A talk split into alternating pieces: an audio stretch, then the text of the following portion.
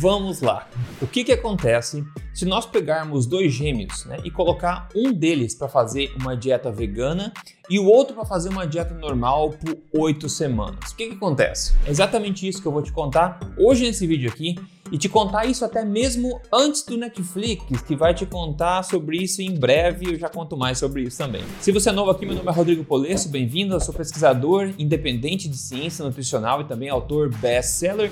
E eu tô aqui semanalmente compartilhando o melhor com você, sempre baseado na melhor ciência que tenho acesso e sempre sem balelas. Bom, a agenda toda vegana, né, ela tem perdido bastante força agora, mais recentemente, nos últimos, últimos anos agora, mas eles ainda continuam tentando propagar isso com bastante ênfase. Essa agenda é obviamente uma tentativa clássica de continuar enfraquecendo a população, tentando convencer a população toda a ignorar os seus instintos naturais, os seus costumes tradicionais e toda a sabedoria ancestral. E para isso eles usam de todos os artifícios possíveis, menos boa ciência. Bom, tem um novo estudo aí que foi publicado, que é a base desse vídeo aqui, basicamente todo mundo está falando dele aí, foi publicado no JAMA mês passado e foi liderado pelo Christopher Gardner, que ele é bastante conhecido por promover é, dietas vegetarianas e ele é auto-intitulado aí um quase vegano há, há, décadas, né? Ele é também diretor do, dessa iniciativa em, na Universidade de Stanford, que é a, a Plant-Based Diet Initiative. Foi criada em 2021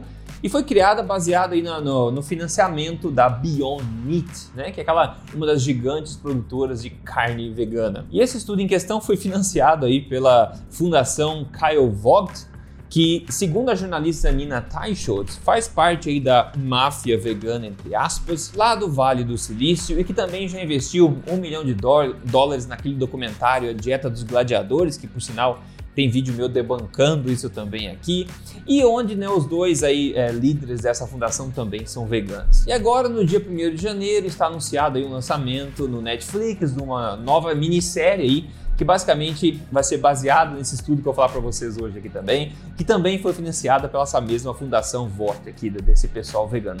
Então, de começo, você vê que tem um pouco de conflito de interesse envolvido nessa história toda, né? E se você quiser saber muito mais sobre a sujeira toda que acontece nos bastidores, esses conflitos, eu vou deixar aqui na descrição um link bastante interessante de um artigo legal feito pela Nina Teichholz com o título, né, Estudo Vegano de Stanford é ciência ou manobra de marketing? É um bom título. Mas independente desses conflitos de interesses óbvios todos, né? Vamos focar na ciência, vamos focar no estudo em si e ver o que, que ele nos diz. Bom, ele foi um ensaio clínico randomizado e a promessa foi muito chamativa. Foi pegar 44 gêmeos, né, por oito semanas e dividi-los em duas dietas. Uma dieta que eles consideram vegana saudável e uma outra onívora saudável. Primeiro, oito semanas, obviamente, em termos de dieta, é muito pouco tempo para a gente descobrir os efeitos que elas causam nas pessoas. E o Christopher Gardner, a pessoa que liderou esse estudo, sabe muito bem disso, porque já fez muitos estudos no passado com um design muito melhor.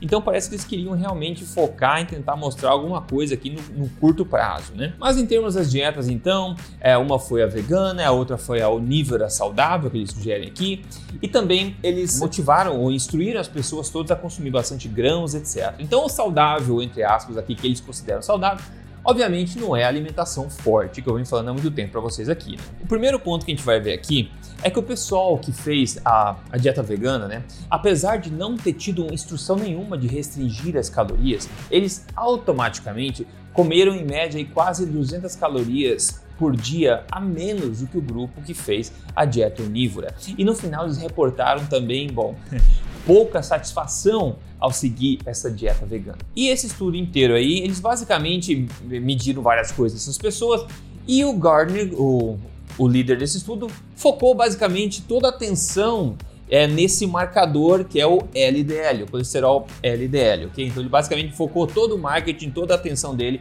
nesse marcador e ver como que ele se comportava ali, né? E a gente sabe que em dietas é, veganas ou baseadas em plantas, né, o LDL, colesterol LDL, tende a baixar nas pessoas que seguem isso aí por um tempo. E isso acontece né, por vários motivos que não necessariamente são saudáveis, como por exemplo os plant sterols, que a gente chama das plantas, né? Eles podem começar a interferir com o colesterol, né, na questão da, da, formação das membranas celulares, por exemplo, então acabando baixar interferindo no colesterol do corpo, isso acaba refletindo em menores níveis de LDL no sangue, por exemplo. Então tem vários aspectos, né, várias explicações do porquê do LDL baixar nesse tipo de dieta geralmente, ok? Agora a parte mais importante não é essa, a parte mais importante é que essa questão do LDL significar problema cardíaco é uma coisa que já foi debancada há muito tempo. Existem inúmeros estudos publicados mostrando que o LDL é um marcador extremamente fraco de risco cardíaco. Esse ótimo estudo, por exemplo, que analisou os registros de mais de 136 mil pessoas hospitalizadas por problemas cardíacos, concluiu que quase metade dessas admissões foram de pessoas com LDL abaixo de 100 mg por decilitro e mais a metade deles com HDL abaixo de 40 mg por decilitro. E essa outra boa revisão concluiu que baixo colesterol no sangue está associado com maior mortalidade por problemas cardíacos em todas as idades. Mas mesmo assim, os promotores de dieta vegana continuam focando nessa questão do LDL porque é uma coisa que eles sabem que abaixa nessas dietas, né? Apesar da literatura falar que abaixar o LDL em si só não parece uma boa coisa. Então, nesse estudo em particular, nos resultados deles, nós vemos aqui, claro, sim, o LDL baixou no grupo que fez a dieta vegana, enquanto ele meio que se manteve aqui no grupo que fez a dieta onívora, como a gente pode ver nesse pontinho laranjado que está mais baixo aqui, apontando uma redução no LDL no pessoal que fez a dieta vegana, e o pontinho aqui mais cinza se mantendo na linha inicial. E ainda assim chama atenção para outro benefício também que aconteceu no grupo vegano, que foi basicamente uma, um declínio aqui na insulina no sangue, que pode ser uma coisa positiva sim, né? Lembrando que ambos os grupos é, eram de pessoas saudáveis, então o que pode explicar talvez porque o grupo vegano teve uma insulina menor no sangue depois foi basicamente porque eles comeram menos de fato durante o período e também comeram menos proteínas também durante o período. Proteínas elas elevam, têm um efeito é, insulinogênico, então elas elevam a insulina também e claro, a quantidade de comida que você come também reflete na quantidade de insulina que é secretada pelo organismo também. Então só isso pode sinalizar por que, que o grupo vegano teve um declínio na insulina. Agora o que, que não recebeu muita atenção dos líderes do estudo ou da, da mídia que cobriu esse estudo foram as coisas não tão boas assim que aconteceram com o grupo vegano, como por exemplo, uma tendência interessante numa baixa do HDL aqui nesse grupo. Como a gente pode ver no gráfico, o grupo vegano teve uma queda maior aqui do HDL, uma tendência de queda do HDL maior. E todo cardiologista sabe que um HDL baixo é um sinal muito mais preocupante do que um LDL alto, então não é uma boa coisa que isso de fato tenha acontecido. Inclusive a revisão que eu mencionei anteriormente falou que só que menos de 10 pessoas que foram admitidas no hospital por problemas cardíacos, menos de 10% delas tinham HDL de mais de 60, ou seja, a grande maioria das pessoas que entraram em problemas cardíacos tinham um HDL mais baixo. Continuando aqui, nós vemos outra coisa não boa, que na verdade os triglicerídeos no grupo vegano também aumentaram. Outra coisa que nós também sabemos que não é necessariamente bom. E vimos também um declínio né, conhecido já na vitamina B12, que é tão importante para o nosso humor, para a nossa saúde cerebral, bem como para a produção de energia no corpo.